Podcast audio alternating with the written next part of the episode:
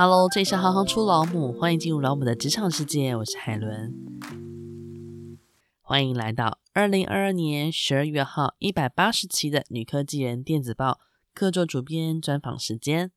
本期我们再次邀请到边边女力协会担任我们的客座主编，不过这回我们邀请的是活动专案主任陈冠荣，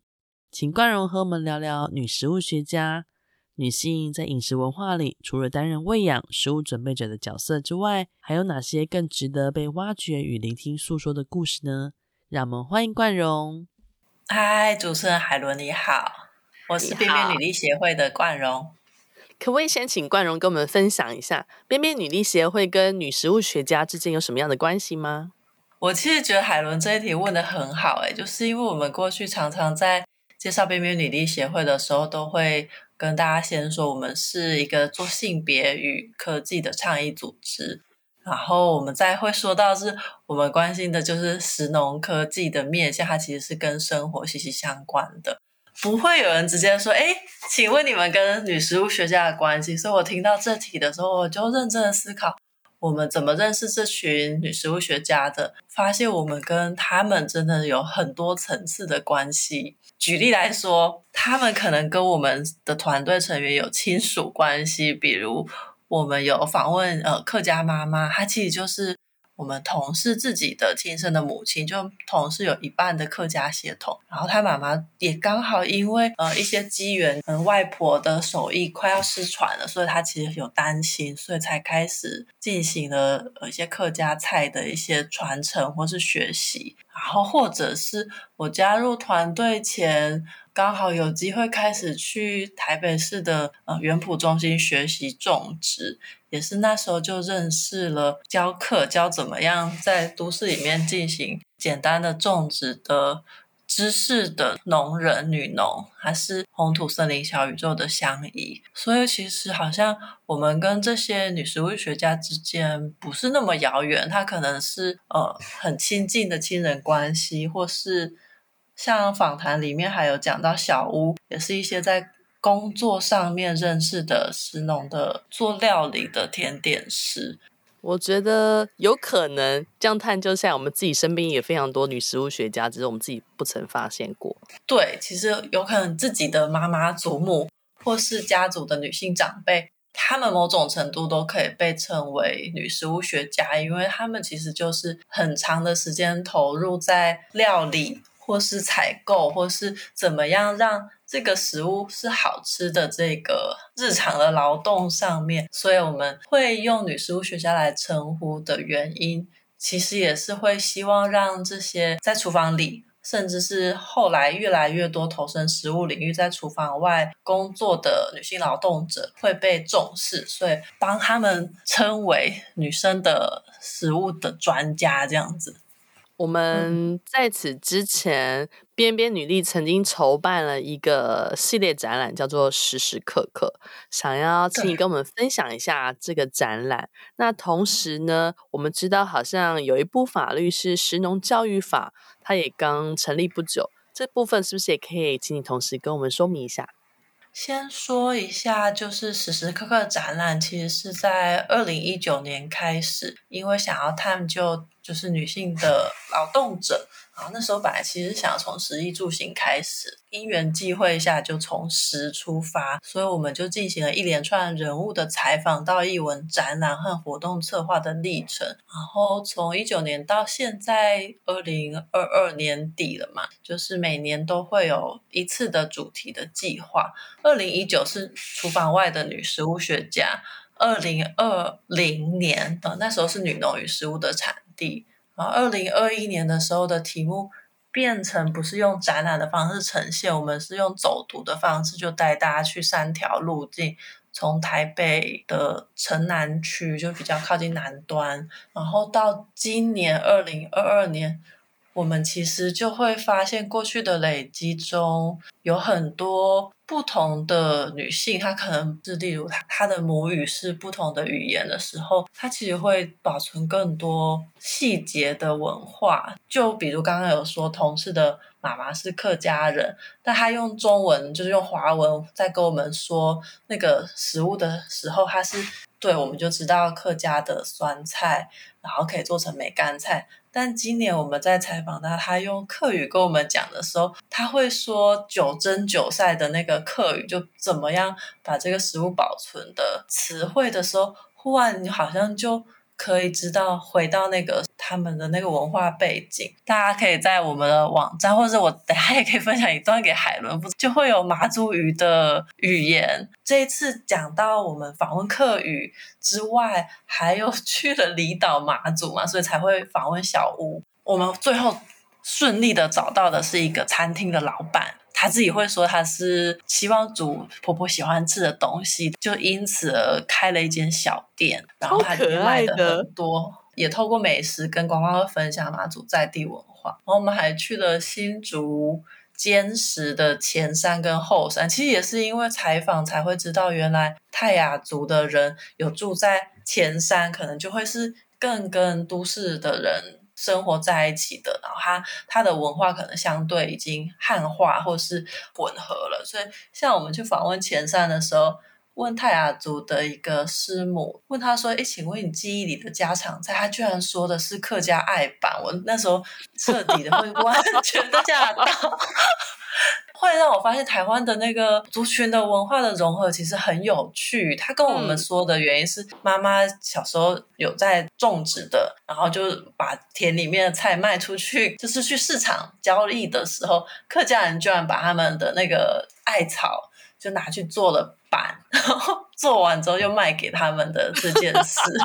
他他就做给孩子吃，然后就慢慢的变成他们的传家的手艺。这样，我觉得其实很多。这种文化的交流，在语言上面问到的时候，才知道哇，原来这么丰富跟有趣。今年已经即将结束，那明年有什么样子的计划吗？因为你说前两年是展览嘛，然后最近这次是用走读的形式，那明年有开始思考了吗？本来今年是要用声音故事的采集嘛，然后采集完之后，我们是想要做一个跟大众会有关的事情。我们其实今年想的是，这群女食物学家的心路历程或心声，有没有可能成为我们每个人在餐桌上可以学习的，对他们来说是母语，但对我们来说可能是新的语言。嗯、所以，我们后续想要做年历，说不定可以用十二个月的语言的小故事，然后让大家在餐桌上看着这个月的时候，比如学做客家菜，试着去思考哪时候可以去马祖吃美食，啊、这种的过程，对。那在此之前，我好像有特别请教了，有一部法叫食农教育法，可以跟我们分享一下吗？诚实来说，其实我们不是法律专业，但是我们是透过在采访的时候，或者在跟一些食农工作者互动的时候，从他们口中有知道这条法律。然后，如果简述我的理解的话，其实就是。台湾各界其实已经蛮重视饮食了，然后重视支持在地农业，希望大家饮食是均衡健康的，然后也要惜食，不要浪费，甚至是要怎么保存或是创新我们的饮食文化，让饮食跟农业就生产者这边会是有连接的，然后以及可以在地生产、在地消费的这种永续的形式，已经被政府跟各界都看见了，所以。这个法律其实就以这些目标为核心，然后希望让不同的部会都会来执行，所以从教育端、从文化端、从不同的族群或者农业端都会有参与。然后这些法律对于食农工作者来说，它其实应该也会是一个很好的支持的背景。我们其实知道的时候，也会觉得哇，这是一个很棒的改变吧。透过立法有保障的很基本，就是大家都会更重视永续的食安跟食农的部分。呃，你刚刚有提到说你们跑到了马祖去，然后采访了 Pick Up Food 手和的生态厨房的创办人小屋。那我在阅读文章的时候，觉得文章里面充满了各种即视感的画面。然后我觉得非常的有趣，可不可以请你跟我们分享一下这段特别的采访的历程？还有就是小屋它有一些特别的理念吗？其实是觉得非常幸运能够采访到小屋的，因为其实呃我们一直从身边的一些合作的女食物学家身上，就是对于马祖东莒大埔聚落的远的要命厨房，或者这个聚落里面的人事物有一些憧憬，知道他们是例行的会做一些换生活的计划。所以，当我们知道，哎，原来我们本来就有联系的小屋，它其实就是透过呃友善剩食的一些制作，把它做成很美味的食物的这位就是主理人，他到远的要命厨房担任今年的驻村的主厨的时候，我们就非常开心。这厨房的名字也太有趣了吧？你说远的要命厨房吗？可能它真的是远的要命。我们去的时候，因为搭飞机去马祖，其实比想象中的近诶。搭飞机去马祖可能五十分钟，发现，哎，小屋你在这里驻村吗？那我们去找你好不好？就多再增加一个五十分钟搭船的航程。然后，因因为我们本来其实就呃有认识小屋，知道他都会用呃永续的食材，就是剩食。他其实有跟我们说，剩食其实包含格外品，或是包含在种植过程中不一定被农人拿来当做贩售被使用的部分，所以他用这些食材去。做出食物的创作，对他来说，可能食物不只是用单纯的食材做成固定的食物，然后每个地方都会重复这个食材，而是如果他在这个地方，他就会用这里的特殊的食物食材去进行食物的作品。譬如我们那时候访问里面有写到，他做了一个整个南瓜全利用南瓜须、南瓜籽油，然后跟南瓜红糟派。就是真正单单纯纯的否东莒的，我们就问他说：“那你会不会把这道食物带回台湾？”他说：“不会，因为这样就不是守和的理念啦。”然后也是因为这个过程，我们才发现哦，本来念生物的背景，然后后来因为想要更接近自然跟生物，居然转职做成食物的领域，觉得非常有趣。我自己在读的时候，我也觉得他的跨域真的跨的很大。呃，因为去采访他的时候，他就。在野地里面显得太自然的不害怕，然后才知道原来，哦、哦，深入的了解之后，原来他是过去，例如晚上会去观察鸟类、观察昆虫的时候，这些对他来说就是家常便饭，所以他才会那么的自在的，能拥抱这个土地，或是他在马祖居住的环境，其他有跟我们说。能够去远的要命厨房驻村，或是能够在大埔生活，其实是层层筛掉很多不同的人的吧。那就因为住的地方大家真的很重视永续，所以是不吹冷气的。然后如果是一个夏天的时候，其实是相对炎热的，可他们却是很自在的生活在里面，然后一起混合的生活，因为是那个上下铺的宿舍。他跟我们分享，他们是需要排班。煮菜的，因为在那边其实要买东西很不容易，就是其实餐厅有，但是并不是那么多。然后我们在去东莒之前就有听南竿，因为嗯、呃、马祖它其实有四乡五岛，然后最大岛是南竿岛。我们在订南竿的民宿的时候，就有跟老板在讨论那个呃居住的时间的时候，我们就说我们要安排去东莒，所以不会多待。他说：“东莒为什么要去那里？那里没有什么餐厅哦。”然后我们 出发前就有跟小屋说过这件事。他说：“哎，对，是没错。”所以他才会帮我们安排那个阿华姐。我们在访谈里面有讲到说，我们第一天晚上先去吃阿华姐的菜，无菜单料理。对对对，就是因为实在太担心没有东西吃，所以一定要先预约好。哎，我觉得可以透过采访的过程去经历这一切，也是很棒的经验。我记得在我们的文章里头有一篇特别讲到多元性别、社群生根土地，那消融城与乡的界限里头，介绍了宜兰的图拉克实验农场。这群女农，她试图去打造了环境友善、然后性别友善的社群，因为。女农的数量逐渐在增加当中。就你们的观察，或是就你们的访问，女农的增加对于食物的产链有没有带来什么样不同的影响呢？这个专题报道啊，其实我们在撰写的时候，是由一位我们在呃马来西亚的性别研究的实习生伙伴进行的。然后我们其实讨论的时候。本来的确是想说，是不是有可能可以从文献的部分更多的知道，例如刚刚我们讲到母语女性的性别的议题。但最后他抛出来的是，他看到一些文字是有在讲，就是很多多元性别的种植者。无论是美国、台湾，回到乡间去种植，然后他们带来的一些改变。所以我们最后针对宜兰的土拉克的这个部分有一些篇幅的介绍。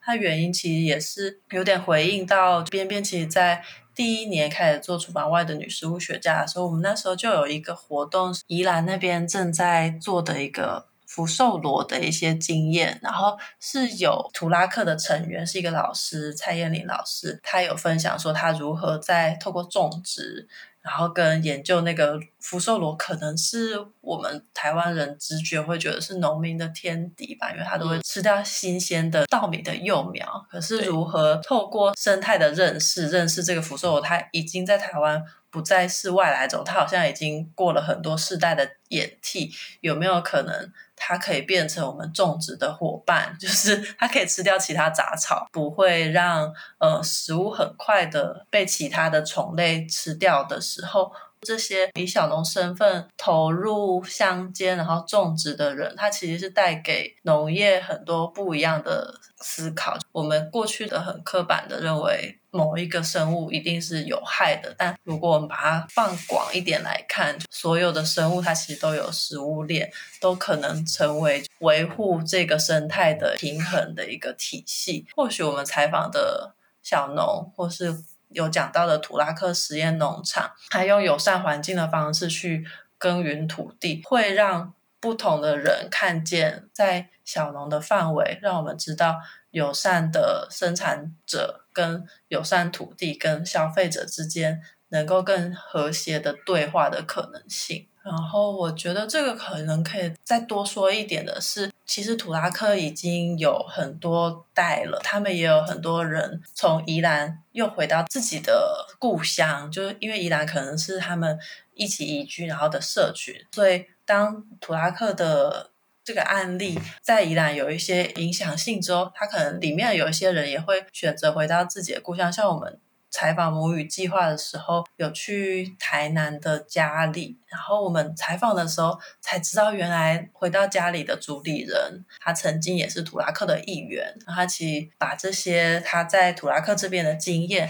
或者他本来其实也是学食物、农业、生物相关的，他有去泰国的一些国际经验，重新带回到他的家乡。这些影响力吧，这些实践力，都是会在台湾不同的土地上生根的。其实他们在脸书上面，就是他们都会比较用很生活化的方式在跟消费者沟通，其实是回应到他们真正的种植经验，所以会让消费者跟生产者的关系其实是比较靠近的，有时候蛮像朋友的状态。然后在分享那个食物的时候，其实会更知道，嗯，我们的食物从哪里来，我们会认识种植这些作物、稻米啊，或者蔬菜的人。嗯，在你提纲之前，我一定都会先做功课嘛，所以我就特别去看一下他们的粉砖。我觉得，因为现在越来越多人会在意每一口吃下肚的食材是什么，所以很多人会很乐于跟小农直接做采购，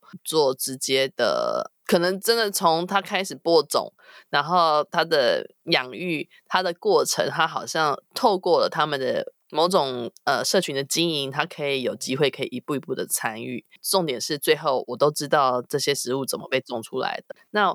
那时候特别会问这一题的原因，也是因为我读了他们的粉专，觉得他们的介绍特别的贴近消费者。就像你说的，很像老朋友在跟你介绍啊，我家的后花园最近种了什么东西，跟以往比较偏男性为主要生产者的。这个农业文化来说，就是相较之下，我觉得就是跟人之间的关系更贴近，特别女生比较感性的部分，这是我自己的观察啦。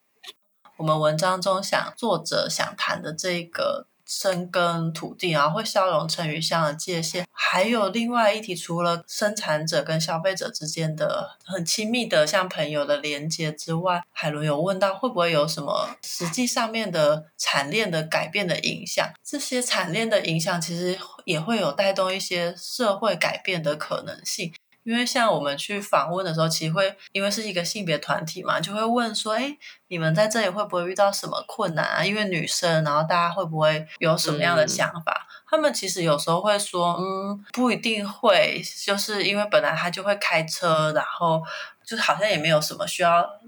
请别人帮忙的地方，所以并没有遇到什么困难。但其实过去的农村都会、嗯、常常会问的问题是：哎，那你的那个讨给呢？就是 会预设问说：哎，那你的另一半为什么是你在种植？然后，可是其实我觉得这就很好的性别议题讨论的部分诶，因为有很多可能是单身的女性，或者是多元性别者，他、嗯、们种植，他们其实是为了自己。对于这个土地或为了更好的食物去种植的，在农村里面却变成很好的推动食农的现场。他们其实是更多的融入的，在农村里面也有很多隔代的教养的家庭嘛，所以在农村里面的多元的家庭的现身其实是很不一样的。我们以为农村可能会比较保守、比较僵化，但其实越来越多的多元身份的。种植者回去了之后，他其实是有机会让农村里面有很多新的改变的。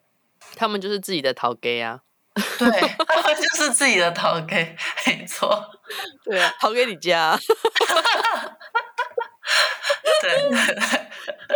因为是自己的头家吧，所以可能会更愿意就花时间去营运这些果园、菜园或是稻米田，嗯，嗯，然后也让这些食物更安心友善的来到他们就是支持的消费者身上。讲到安心友善的来到消费者身上，我们在一日专栏里面有一篇文章写到了贴近的科技体现于陪伴在地安老的社区食农生活。那这一篇文章是记录了边边女力协会的理事长陈元孙女士，她透过了顶楼的种植蔬菜跟团购的集散，她为当地的社区民众跟小农搭起了这个产销的平台。我当时在阅读的时候，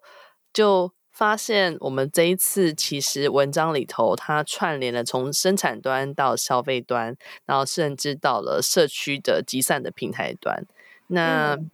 就你们的观点跟想法，这女性跨入了这个产业，也不论她占据了什么样的角色，她特别创造出来的价值又是什么？我觉得海伦其实，在看文章然后问问题很精确。其实我们会想要这一次的女科技人采访，会想要再访问我们理事长袁孙杰。这个原因其实就是想要让观众可以读到有女农的，然后有植物制作者、创作者的。然后也有，嗯，像是透过产销平台建立起的很不一样的食物的销售的流通的管道，也是因为它就也更让我们透过种植可以连接到不同的社群，像我们今年连接了一个叫新儿工坊的。呃，自闭症的青年们，他们会来我们的聚落屋顶的菜园，一起透过种植，然后培力他们。元孙姐她其实好像是一个很透过食物跟农业去连接人跟社区的一个桥梁，她帮我们搭起了更多认识民众跟生产端小农的桥梁。她觉得她的初心真的是去思考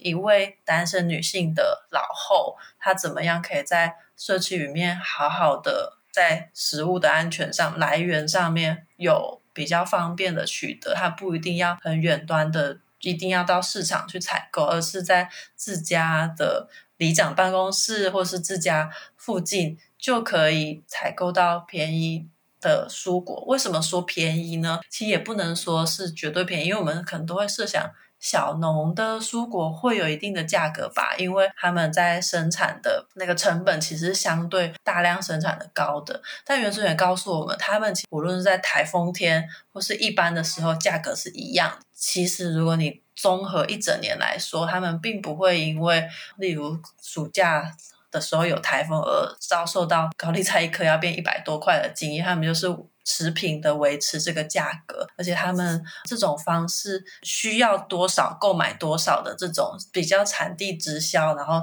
新鲜的蔬果的方式，它其实也可以帮助小农那边在生产端有一个稳定的某种程度是社区里面的契约的购买吧，就是会稳定的小农就会说，哎，我最近又生产这个，你们要不要？然后就把它寄过去，然后社区民众也可以很及时的收到新鲜的蔬果，然后他们也会其实，在社区的。产销的礼拜二跟礼拜四，其实不是每天都有的一个销售的管道中，也会关心说，哎，谁吃了这个水果？他上次买，那我们这一次又有新的，他可能也会想要吃，或是，哎，他之前买过，那这次可能就不一定要给他。其实很多人与人之间的关怀，或是社区的一些。照护就在这个里面呈现了，所以职农其实是很跟生活科技连接的。然后我们有很多老年人在社区里面，他可能是独老的状态，需要被照顾。可是这种生活的关注不一定是需要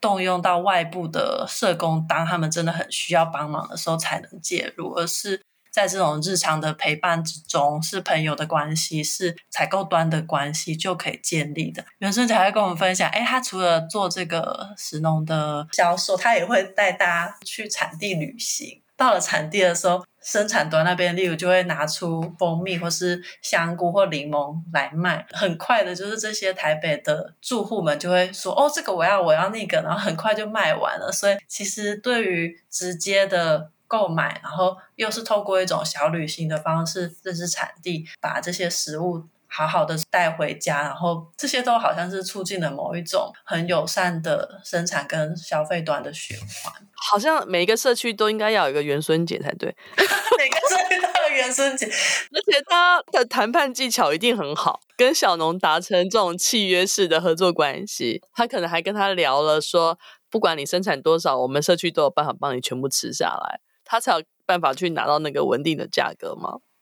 哦，我觉得你说的非常好，因为的确。我自己居住的社区有请袁孙老师来分享之后，嗯、我也跟他说：“哎、欸，我也好想要有这种石农购买的。”但我觉得他告诉我们，他转职成做石农之前，其实有很长的时间做业务工作的，所以他在这种跟人的互动过程中是很敏锐的。他有时候也会跟小农 hold 住说：“ 没有，我们这边已经买够了，我们这可能没办法再进了。”对，对啊，而且。刚刚讲的一点非常的好，独居这件事情，它势必会成为未来一个必然的趋势。那独居这件事情，它要怎么样在独居的状态下又能维持一个很好的食的品质？所以它同时串联了感情，串联了消费者，串联了小农，然后串联了那个稳定的价格，真的是每个社区都应该要有个元孙节。就今天的结论是这个。非常非常感谢冠荣，谢谢谢谢海伦，我觉得今天聊得很开心，现在有激荡出我们很多记忆，然后对于食物的热情吧。这是我第一次访问访到肚子饿，聊到食物。因为特别贴近生活，所以就特别有感。在食物生产、制作与消费的过程中，投入的女性角色，势必会对饮食文化带来更多丰富且多元的面貌。听完节目之后，好好帮自己准备一顿饭菜吧。希望大家会喜欢今天讨论的内容。我是海伦，我们下次见。